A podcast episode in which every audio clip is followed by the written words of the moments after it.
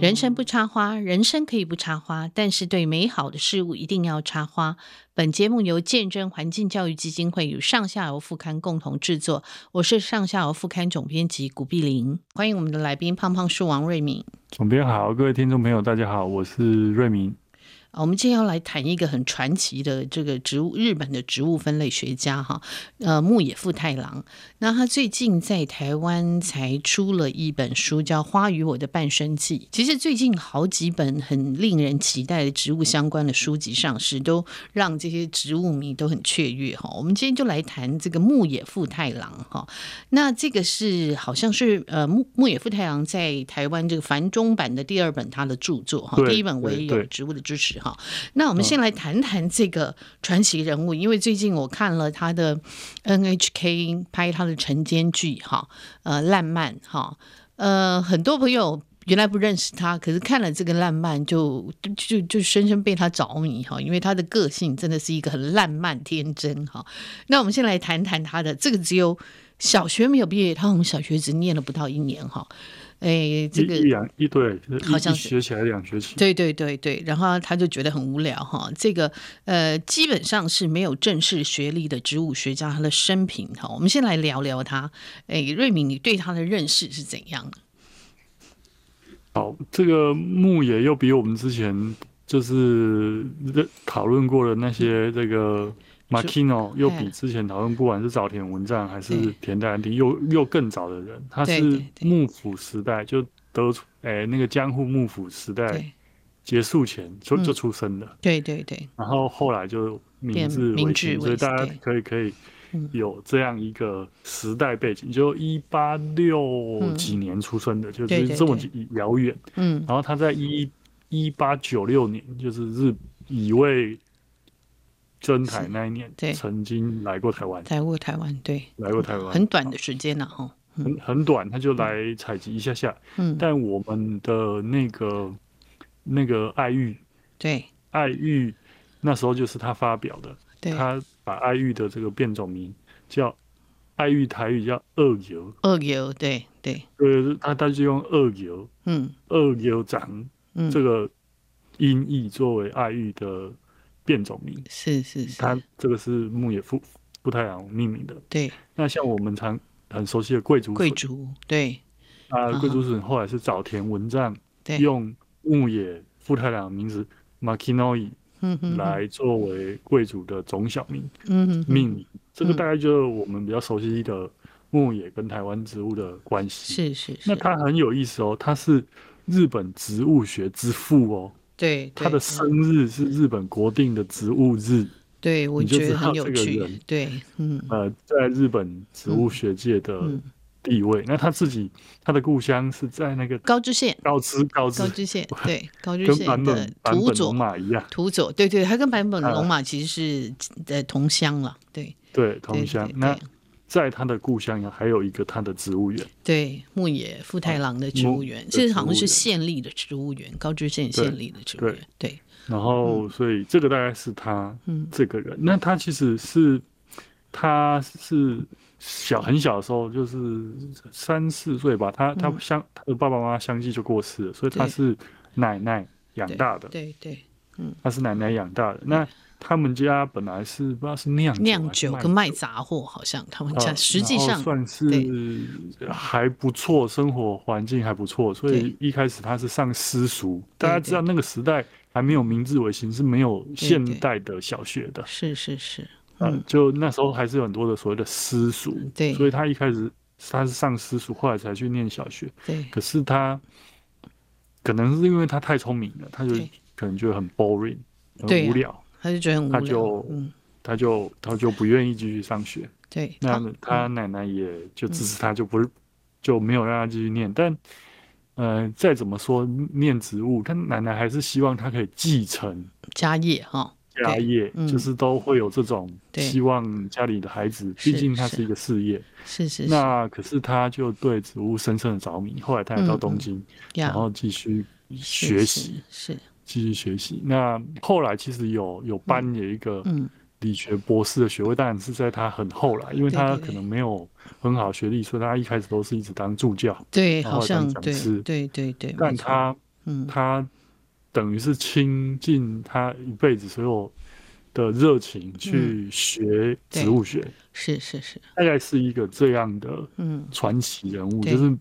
没有受过正统教教育，但是却是日本算是第一个用现代植物学对，林奈的的分方类式法，对，去做研究的人，嗯嗯嗯嗯，做研究的人。是是，那他也发现过非常多的植物，发表过非常多的嗯植物，所、所以算是算是日本很有名很有名的一个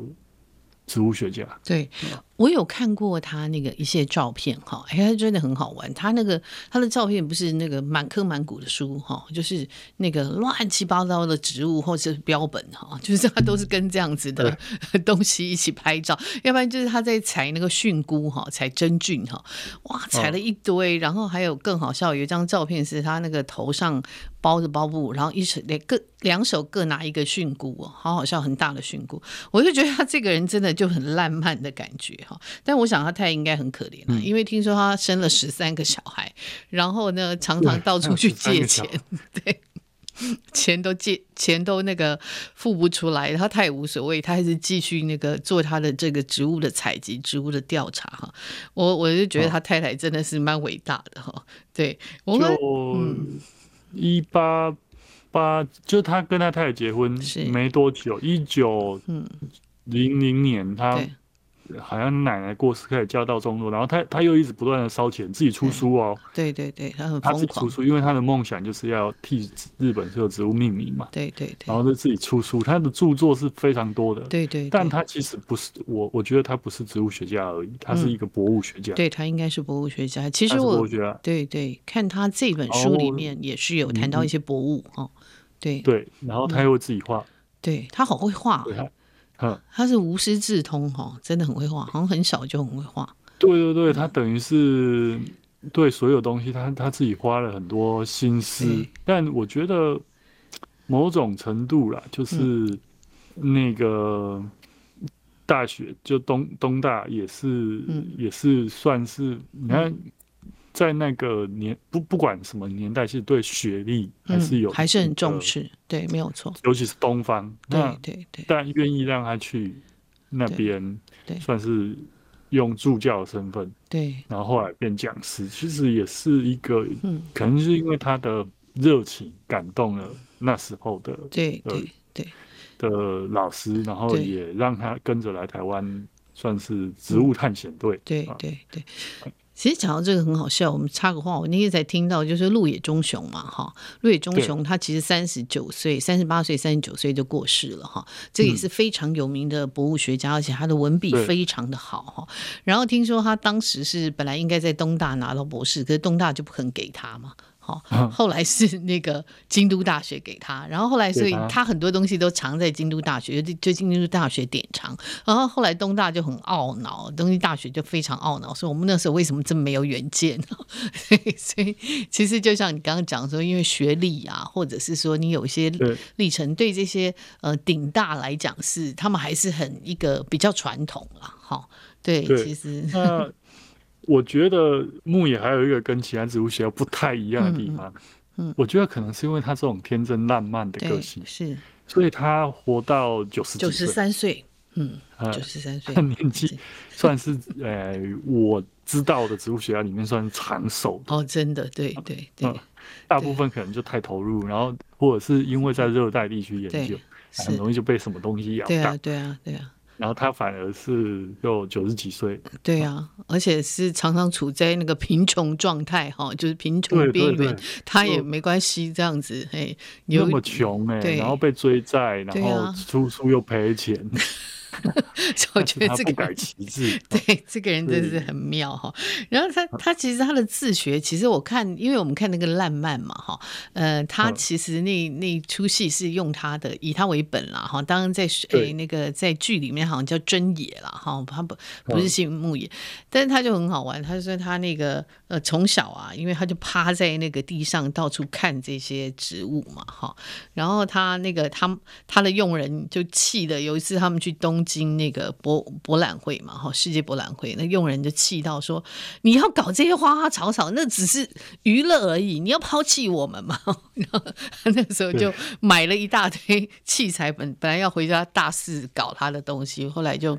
啊，就那个收暂时收心哈，我觉得他这个人真的是，但是他的性格很很容易热情起来，很容易就忘记那些困难哈。我觉得他真的是很非常非常妙的一个人。就自学过程当中，他说他去采集植物，其实常常也会碰到很多危险，可是好像过了他也不觉得怎样哈。 那对他还有就是说，他是一个观察力入围的人哈，而且他好像很早就把以以他们那个时代，他英文就学的还蛮不错的哈。对，然后他就在这本书里面，他讲了很多植物，我们都很熟悉，像蛇莓哈，还有什么对嗯樱啊哈，樱就是樱花啦哈，不是樱桃，他就说不是不是那个嗯不是国西方的那个 cherry 哈，然后他就说嗯还有像什么松竹梅、香蕉，我就觉得他都讲的很厉害。可是我觉得他很厉害，他发现一种叫合藻哈、他说发现在日本会开花，在其他地方不会开花。哎，我觉得为什么在他之前没有人发现，他却可以看到别人没看到的？呃，其实我觉得这个东西哦，嗯我们用比较科学的方法来说好了，就是当你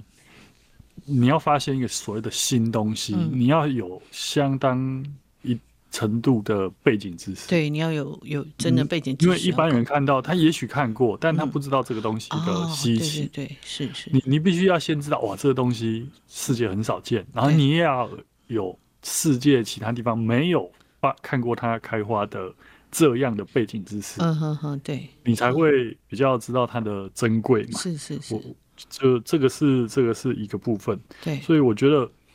再来是呃，你要非常的投入，就当你在自己的领域投入很久，你看他从十几岁嗯开始算是学习西方植物学知识，一直到老，他都在做这件事情。嗯然后你你当你全心全意投入一个东西的时候，你就有机会在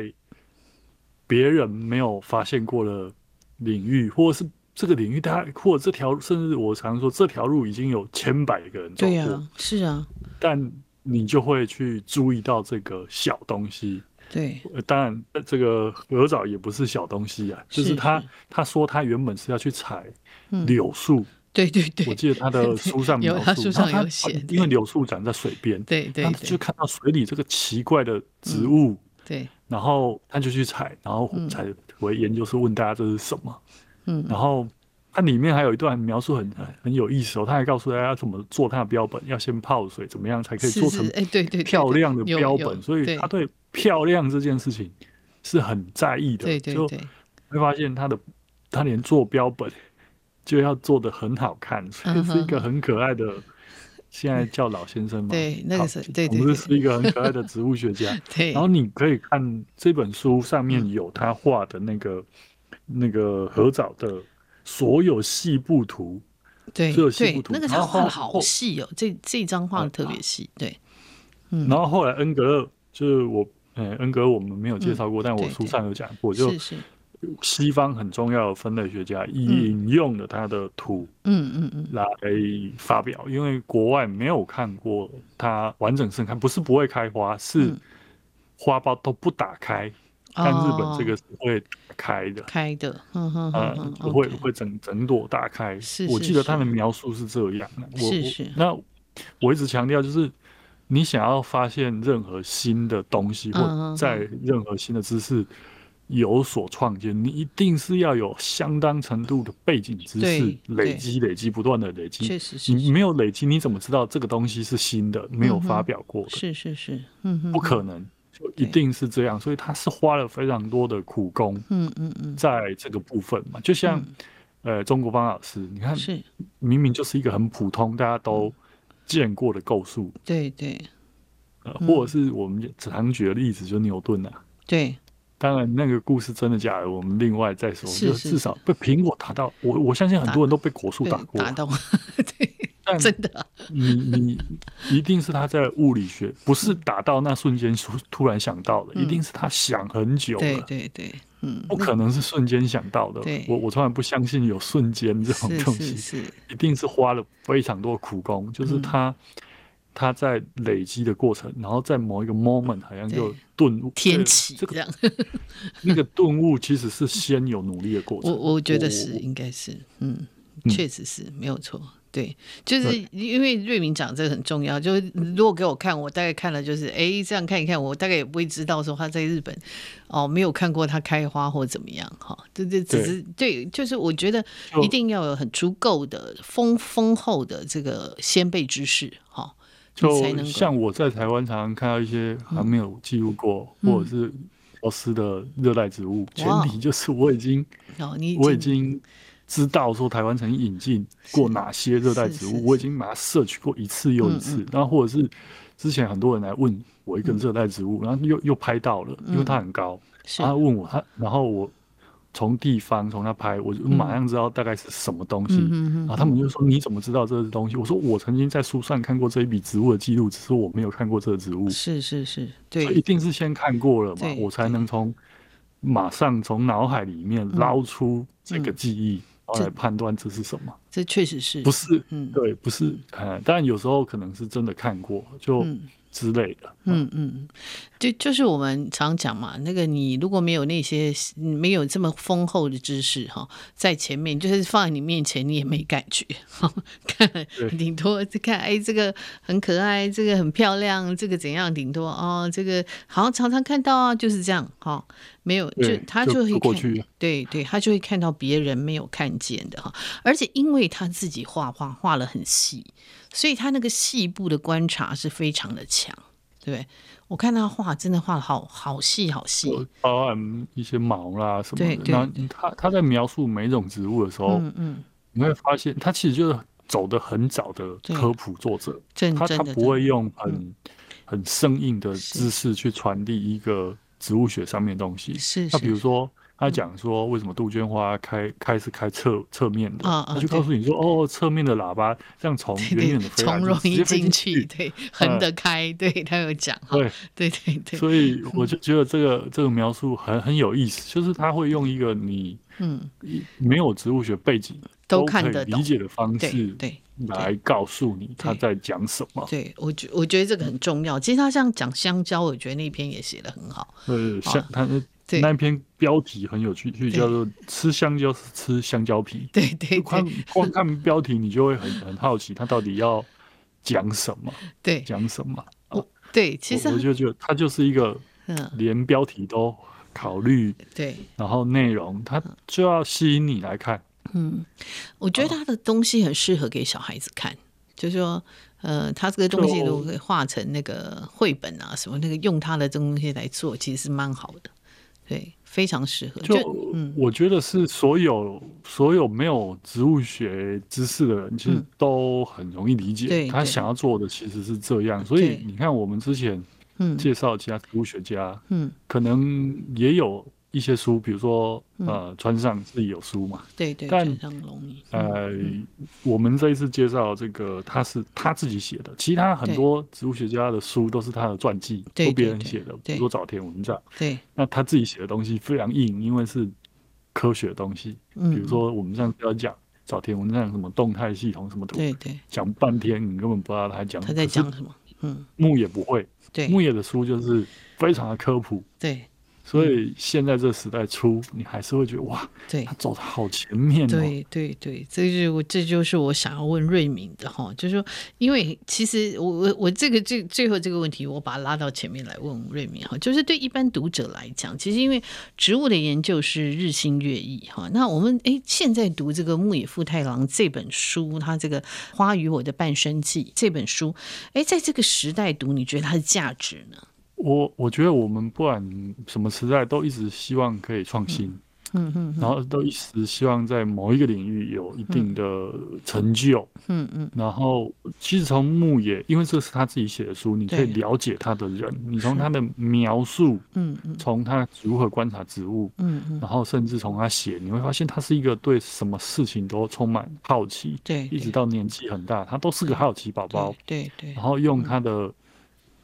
他理解之后，再用他的语言把它是转入出来。嗯嗯那我觉得看这个书哦，当然一我们从比较浅层的，嗯，你如果对植物有兴趣，嗯你你看这书，你会觉得很有意思，原来嗯植物可以这样是描述。对对，但你就算不是植物领域，你是其他任何领域好了，嗯嗯，你看这书，你可以得到一些启发，就是嗯我我可以，因为现在是所谓的人人都有自媒体的时代，嗯嗯嗯如何把你的专业嗯讲清楚，嗯嗯，讲让更多人理嗯解，，嗯，这嗯是很很多现在就是所谓的科普教学啦、嗯网红教学都在做这件事情。嗯嗯，那其实你看，一百年前牧野就在做这个事情呢，对对对，他真的是再告诉你，其实嗯他就从生活上，对，他他都是会，他他每一个植物都这样哦，他会先嗯告诉你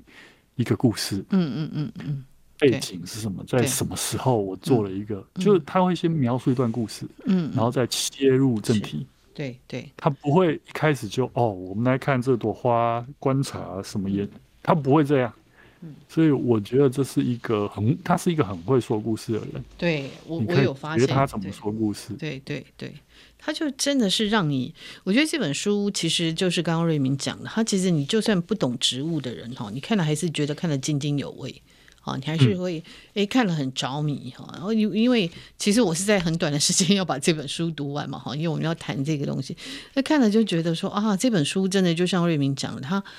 它其实基本上你阅读起来没有什么太大的障碍。好，嗯，我觉得这个是呃很不容易的科学家，哦我觉得可能也是跟他因为他的背景哈、因为他自己本身都自学嘛。好、所以他可能很多去东西要讲的，不是只讲给学术界的人听得懂，还要讲给一般人听得懂啊、对所以以至于他，就对啊呀、然后从从很细呃呃，比如说吃香蕉这件事，他也嗯可以写一篇。然后比对如说，所有人都在讲富士山，对我我相信日本每那一个富士山很有人，趣文学家、科学家，对大家都描述过富士山。对对对，然后他就用他的方式告诉你，从富士山脚到富士山上，你可能会看到什么。对对对，然后还有，他想要帮富士山美容，对对，他说有里面点有异想一个天，开的。他很可但爱，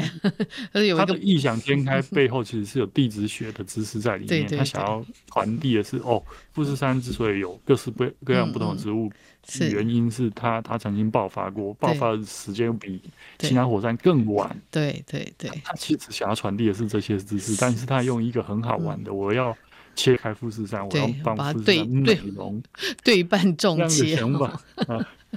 来来来吸引你，所以对我真的觉得他如果到现代啊，他嗯就是很厉害的植物网红，嗯嗯嗯，我觉得一是定会发的对每一篇文一定会让大家哇对。眼睛为之一亮那种对感觉。对，而且他他很可爱，他在讲富士山，他要帮 富士山美容。他说：“哎，这几年美容术变得很盛行，到处都开了对美容院哈、啊。这时代哦，不不只是女性，他男性都出入那些场所。哎，他很先进的、他说，所以我们应该要同理心，对富士山施行一下流行的美容术哦。他说完成以后，让世人觉感觉到很惊喜，不是很有趣， 但是很可爱。啊我看到这里觉得很好玩、嘿就 就你看它的开头就是这样，嗯嗯，所对以你不用担心你有没有植物学的知识，对不需要，你只要有阅读的热情，你嗯就会觉得这本书、哇，真好看。就是对怎么会他的脑筋到底是怎么想到的？对呀、他真的很好玩，而且他其实很好玩。他就讲说，他说他哈，他说如果真的要真的要动手哈，还需要有 money 哈，有钱。他说对， 他是然后要他又突然说他没有钱，他说我希望一起有企业对我家对可以 赞助。对对，他说跟乞丐一样，一那个一贫如洗哦， 是很好玩的。我觉得他真的很可爱。然后他就讲说，这里面他讲富士山，他又说，诶，把那个流哈、那个宝永山移开来哈、他说，诶，然后他又说，他希望可以再发发生地震哈、 然后我觉得还是很好玩。他说，嗯我我觉得他这一段写的真的也是也是蛮蛮超前的哈、对，他说，是一个想法很前卫嗯嗯的先生啊，然后我会觉得说，就是如果你有看过那个烂漫，嗯嗯，当然你就会更了解他写这个书为什么用这种语、嗯语言在嗯在描述啊。你没有看过也没有关系，嗯就是你有真的不需要把它当做嗯植物学的书对，嗯来读，不要那么，它没有那么生硬，它所对它描述它里面它也不会告诉你，它不会在前面告诉你哦，这个植物叫什么学名啊，嗯嗯怎么样？嗯不会，它它就只会描述一些嗯，只要是人都知道他在说什么的对故事，对啊对，然后异想天开的成，也不能说异想天开，就很有创意的部但 分是，对嗯很多。啊、就像刚刚总编讲的，那个就是其中一篇的开头啊，对就是他对就对是告诉你富士山，对对，所以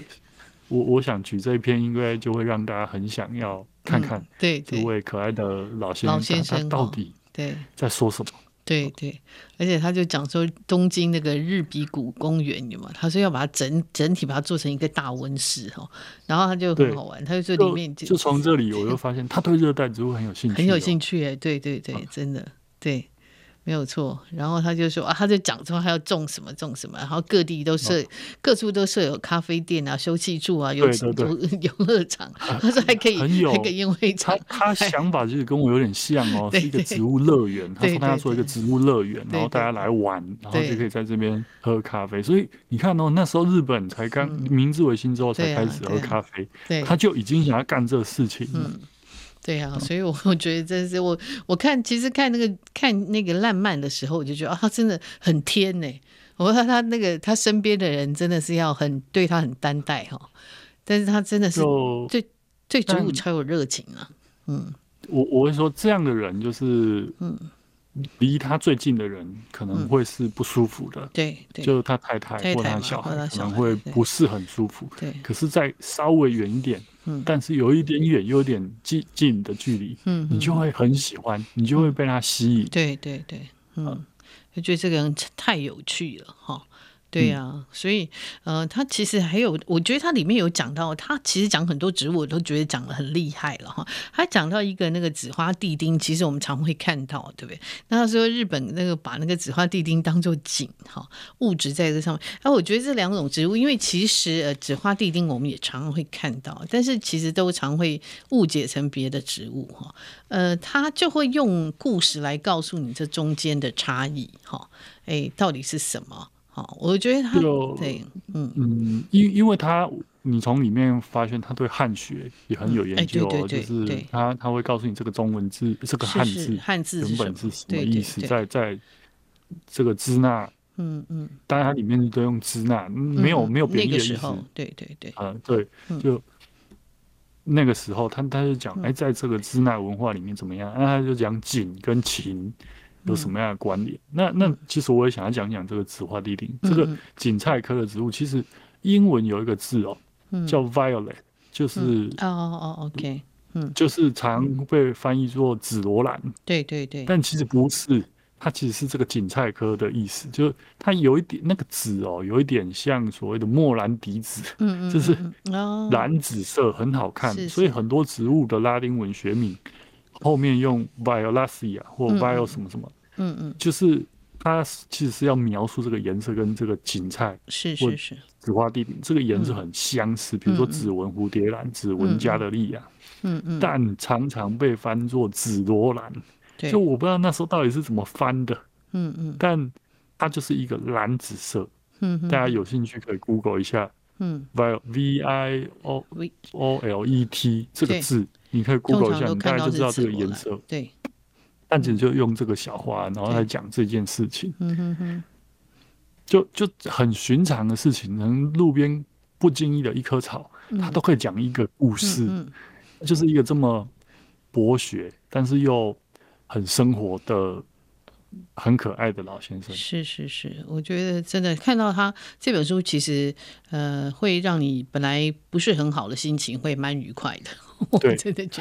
得看这本书，看其实我看过其实蛮多植物的书了，也没有当然跟瑞敏比起来差很多。但是就是以我一个不是学这个呃专业的人，我来看也看了一些植物书，这本书我觉得看起来是最呃最容易进入的哈，然后看了也没有负担的哈，我觉对得是一对，个完全没有， 完全呃没有嗯任何领域都可以看，对嗯，他真的没有毫无压力，你对就把它当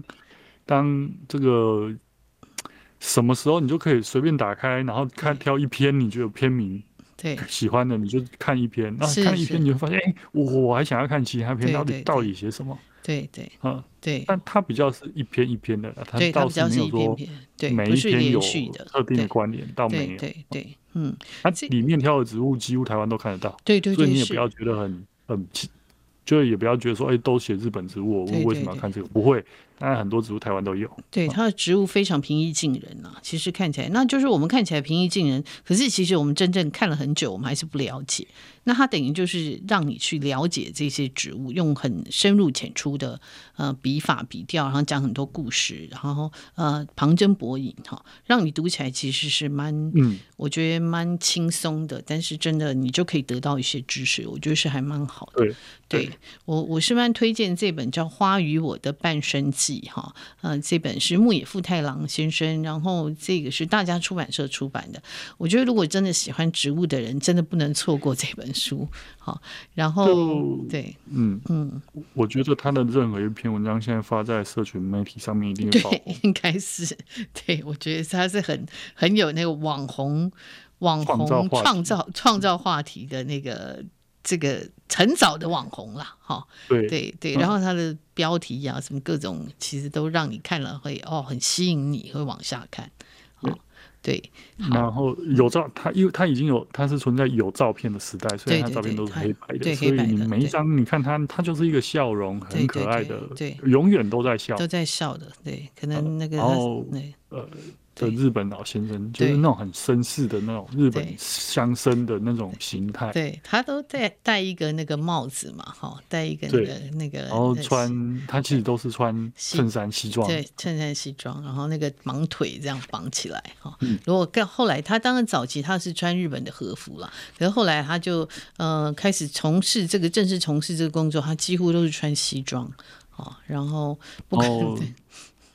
就嗯很可爱， 对就对不断的用这个。对对，他真的就是一个可形容词爱的来形人，对，就到他老其了。嗯实跟洪宝德真的有一点像，对对，就是对就是天天呐啦，哈，恭喜然在后洪位， 宝德也是原本家境很好，然后把钱烧光，差不多， 差差不不多多，东西方的这种天啊对，啊天两个天的那个年纪也都差就不多是也两个都是一辈子，对对啊对，而且都活很活很久，洪宝对德也活了很呃久，所以也留这留下的著作都东西是就相够当可观对的多对。是是是，但我觉得他嗯跟洪宝的个性还是有不一样的地方是，他他更可爱，对对，洪宝我觉德得应他该又更可爱一 点。嗯，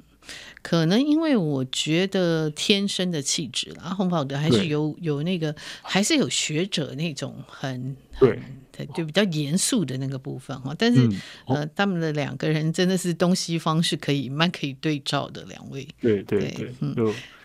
很推荐大家看一下看这这本书。书，好，那谢谢瑞敏哈，跟我们我们谢今谢总天编终于可以谈到这个牧野富太郎，我们都很期待这本书。那谢谢瑞敏，也欢迎谢谢各位总听编众可以去找这本书来看《花与我的半生记》。谢谢瑞敏。嗯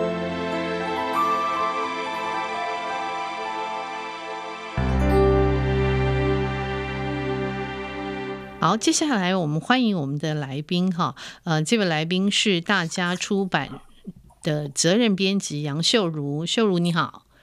哎，你好，各位听众，大家好。对我们今天要跟秀如谈哈，是我们有谈到了这个牧野富太郎哈。那为什么会跟秀如谈？因为秀如正好就是这本书叫《花与我的半生日记》的责任编辑哈。啊，我就很呃，因为我们期待这个牧野富太郎这本书已经期待了很久，所以他之前有一本书叫《呃植物的知识》哈，那本书，但是这本书又更把他的性格哈凸显出来，所以我们就想说，哎，可以再请这个呃秀如，因为她是责编嘛哈，请她来谈谈这本书。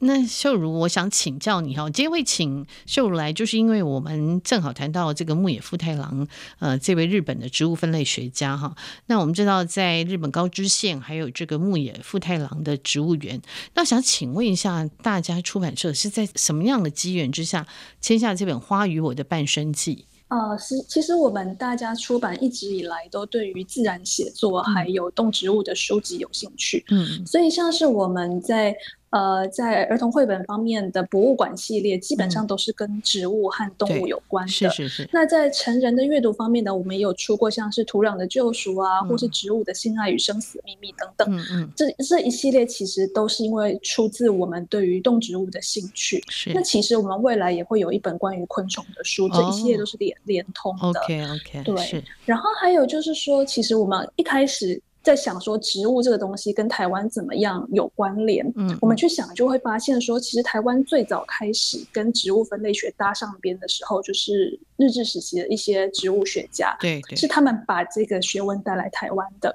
对，那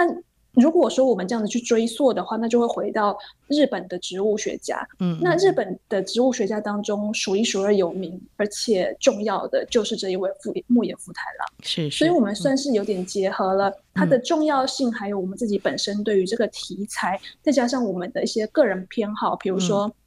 我们有同事，就是因为以前曾经有作者写过牧野植物园的事情，所以他自嗯己在、在那个休假的时候就去探访了牧野植物园。哦这，OK，对这三方面加起来，才会导致我们就是会想要出他的书这样。是是是，嗯哼哼。那再请问一下哈，就是牧野富太郎他的素描也是非常厉害哈。不过这本比较是以文字为主，然后译者张东君，当然他本身是一个植物研究者嘛哈。哎，会找他翻译的理由是什么？他到我知道他是留日，对，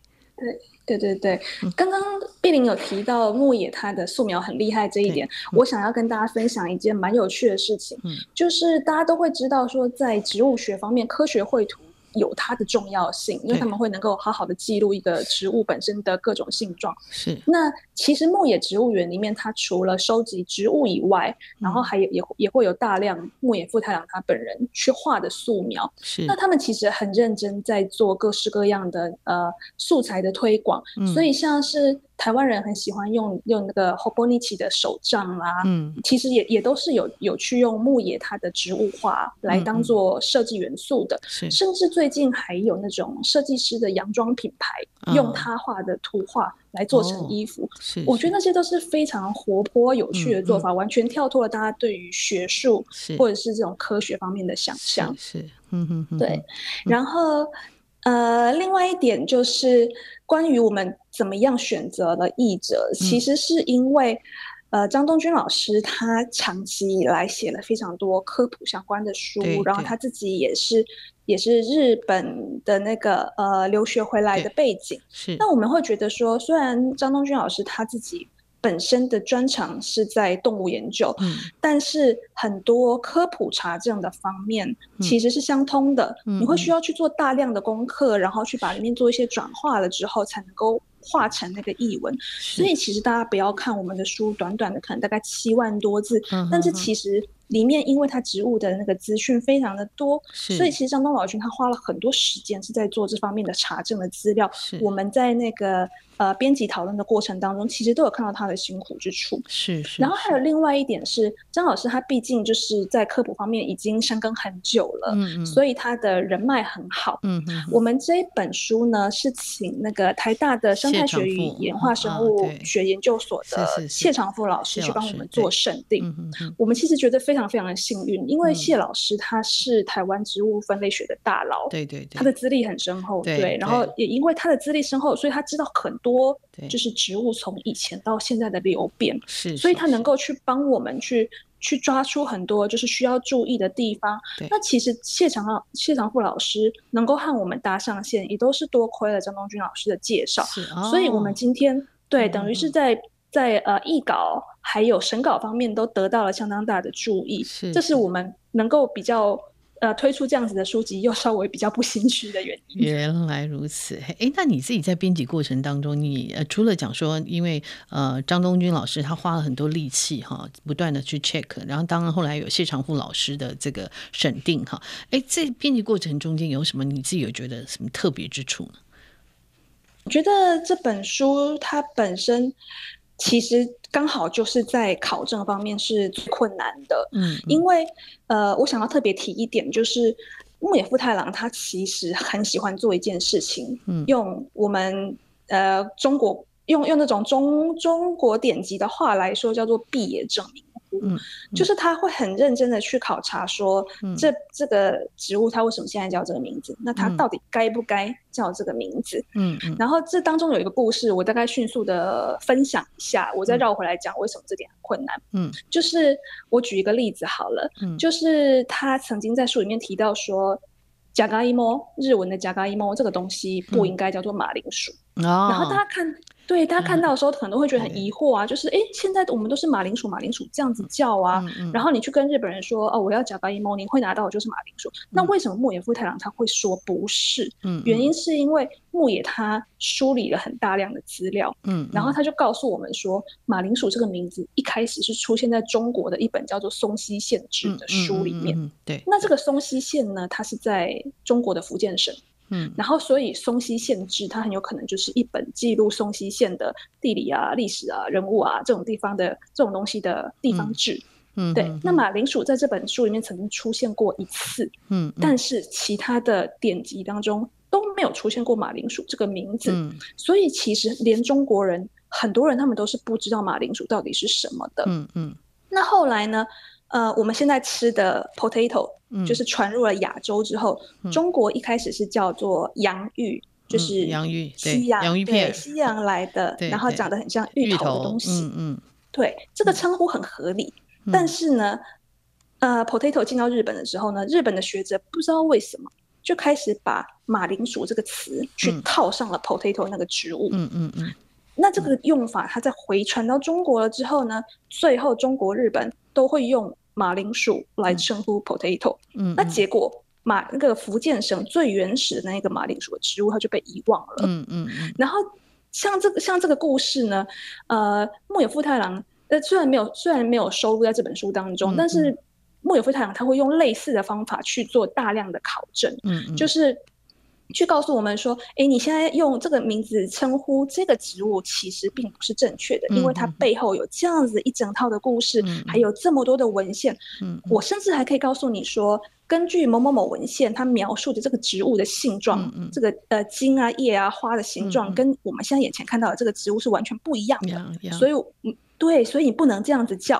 嗯然后，所以木野富太郎他非常重视这一点。嗯，然后他会从各种资料去一一做确认。嗯那我们可以从这点看出他对于植物惊人的热情和做学问的扎实程度。嗯嗯但是呢，换句话说，身为读者，你就会需要很认真的，你在读这本书的时候，你会需要一个 commitment，你会需嗯要很认真的去投入你的精神，跟着他的那个思考的那个源流走，嗯你才能够知道说为什么他会这样子讲。嗯那其实这一点，身为读者来说蛮有趣的，因为你就看到很多诶出乎意料的方案文章，好像蛮好玩的嘛。嗯，但是我们在编辑的时候， 你就会需要做很多各式各样大量的功课，嗯去厘清说他现在讲的东西到底是到了什么样的地步，嗯，然后他现在在讲的到底是 A 植物还是 B 植物。嗯那这个过程当中，其实我们就是我跟呃张东勋老师，我们就会花非常非常多的时间去讨论，嗯，然后一一厘清嗯了之后，再转给谢长富老师去请嗯他看，说，哎、你觉得我们这样子的解读到底是不是正确的？嗯那这个一一来一往，我真的都觉得，呃，你一方面可以看到作者的 认真之处，二方面嗯又会觉得真的是幸好有张东军老师跟谢长富老师， 要不然我们真的是真的是没有办法把这本书好好的呈现给大大家。是是是，好，所以呃我们现在看到这本书，觉得很容很读起来，其实是还蛮顺畅，很容易读哈。可是不知道这个原来编辑后面做了这么多的苦工哈，包括译者也是做了非常多的苦工。尤其因为木野富太郎，因为他这本书当时呃他的呃他那个时代距离现在已经蛮久了啦哈。那其实呃是植物的世界也真的呃研究啊，植物的这个命名啊，还有植物的这个分类啊，哈分科啊，都一直是日新月异嘛哈。所以其实这里面有时候我们现代人看起来会觉得说，诶，为什么这样讲哈？譬如他在讲真菌，他就把讲说植物嘛，可是现在真菌其实已经是真菌界了哈。但是我对对对我其实有看到你们，就是你们都会特别注嘛，就说因为那个时候他写的就是那个时代背景就是这样认定嘛哈，所以你们会必须再去在在这上面就注，其实常常都要做更多的考据了哈。我觉得这个是有看到编辑的用心哈。那呃，其实诶，我也想问一下，就说诶，这本书就是你们在译著上面，你刚刚讲的哈，这个译著上面其实也是，就是真的是你们在花了很多力气去再三的考据，对不对？应该可以这样讲吧？对对对，因为就像碧玲刚刚提到嗯的，就是这个植物的的知识真的是会一直变的，对这有点没有办法。对对，因为我们科学上本来就是，当你发现了新事证了之后，你对就要回头去修改目前已有知识体系嘛。是，所以科学界时常都会有这种典范转移，对这不是一个太少见的事情，对，只是多了可能会让人家有一点混淆。嗯哼嗯然后像是他书里面就有提到说，那个银杏啊，啊原本对是对归对在对对对对，原本归在红参松柏树类，但对后来科学家就发现说，哎，它的它怎么好像有一个游动精子是嗯松跟柏都不会有的，对对那它就必须要自己独立出来成为嗯一类，因为它跟别人不一样。对对，对那我觉得这个东西就是我们在做考证的时候，必然嗯一定会常常遇到的问题，尤其是植物分类学。嗯嗯，然后我我就想到说，其实像去年胖胖叔他就有写到一篇佛手柑的文章，哦，对对然对后， 对那篇真的是让大家时常就是觉得收获良多，因为嗯佛手柑就是一个一直被误会的东西嘛。嗯嗯嗯，那他在文章当中里面就有提到说，植物的学名和科属就是近年改的非常的多。嗯对，那对于学植物的人来说很崩溃，那对于嗯没学植物的人来说很混淆。对不过我想这就是没有办法的事情。对，那我们是我们在做这本书的时候，嗯毕竟这本书就像贝林刚刚讲的，就是作者他已经是一百多年前的人对了，所以那个知知识会一直改，但是我们身为编辑是没有办法去改，就是作人者家他的自己原本身著，写出来的对东西。对嗯对他说的话，我们不能去更动更动它，嗯那我们就会必须要用注去告诉大家说，那现在已经进步到哪边嗯了嗯这嗯样子。嗯，对是是，所以这个可确实是可以看得出来了哈。那这本书的图片，因为它授权方是就是高知牧野富太郎的植物园嘛，你们双方在往来当中有什么故事呢？或者是印象很嗯深刻的故事？对对对，就是牧野植物园，他们本身持有相当多牧野富太郎他自己的嗯研究的资料。是然后我们在跟他们谈授权的时候，其实我们一直觉得他们是非常以推广为目的，嗯嗯嗯，而不是以盈利或者是其他的。啊，OK 所以对他们来说，这个知识能够传递出去，然后嗯牧野富太郎的影响能够继续往未嗯来去流传下去，对他们来嗯说是比较重要的。嗯嗯嗯我们会时常感受到这一点。是然后所以对，所以像是我们在在出书之前，我们就跟他们交涉嘛，说，呃，我们想要用这几张图片呐、然后还有就是木野富太郎他本人的照片，可不可以也这一张让我们拿去做使用啊之嗯类的。当我们提出了我们的需求，还有比如说像是印量啦等这些一些必要的嗯资讯之后，对方他们评估完之后，其实跟我们说他们可以无偿授权。然然后其实我们觉得很惊讶，因为哦嗯对资料就是博物馆的资产对嘛，呀对呀，然后，然后，而且我们用这些东西本来就是应该要合理的去支付一些对价，嗯但是因为对方他们就会觉得说以推广为目的，然后你嗯嗯们是要出书，然后这个范围不是太多，嗯那他们就会觉得啊无偿授权就可以了。哦那这个是其实就是会让我们觉得蛮蛮讶感异动，的而且哈很感谢的。嗯嗯，是是对是，对我觉得这个真的是很棒，就是他们是出于一个无私的推广的心态哈，所以让你对们对真的对可以无偿的取用这些绘对图哈。还有另外一点，我也想跟大家提一下，嗯就是大家看到我们的书籍封面的时候，不晓得会不会觉得，诶，那个兰花的嗯颜色、或者是那个纸张，为什么看起来好像黄黄的？对对，这个其实也是牧野植物园他们的坚持，嗯哼哼，就是对，因为他们以前曾，他们也曾经做过，就是呃图片的图集啦，嗯或者是把图片授权给别人去、嗯去嗯做别的东西嗯这样子。嗯然后呢，当我们第一次看到图片的时候，我们那时候手上的书籍是别的出版社，日本的出版社制作的。 OK，然嗯后我们就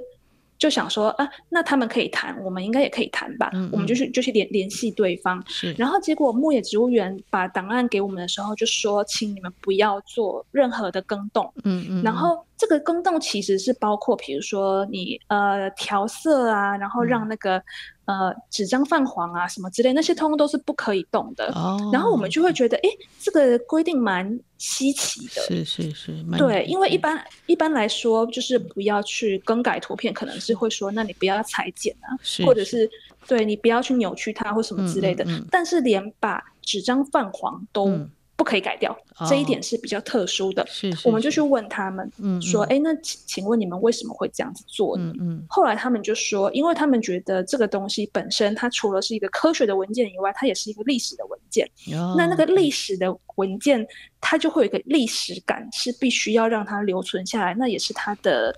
整个特质的一部分。哦、OK，了解了解。对，嗯嗯嗯所以大家可能会觉得说，哎，那个封面的图看起来怎么好像有嗯点年代感？但确实，这个就是我们刻意要保留下来的。是是是，哦，真的是真的很有趣哈、然后其其实可以看到他们做事情的认真。钉金了哈，非常对对对对对，他们很在意，就日本人还是很在意。后来我发现，就是诶、那个木野富太郎，其实他真的是也是真的很长寿的一个人，他活到九十五岁哈，哇，真的很长对寿。啊然后它所以横跨四个时代。对对，所以他的著作真的是等身哈。那我想问一下那个秀如，你作为一个编辑哈，你自己主观说你最喜欢这本书的是哪一个部分呢？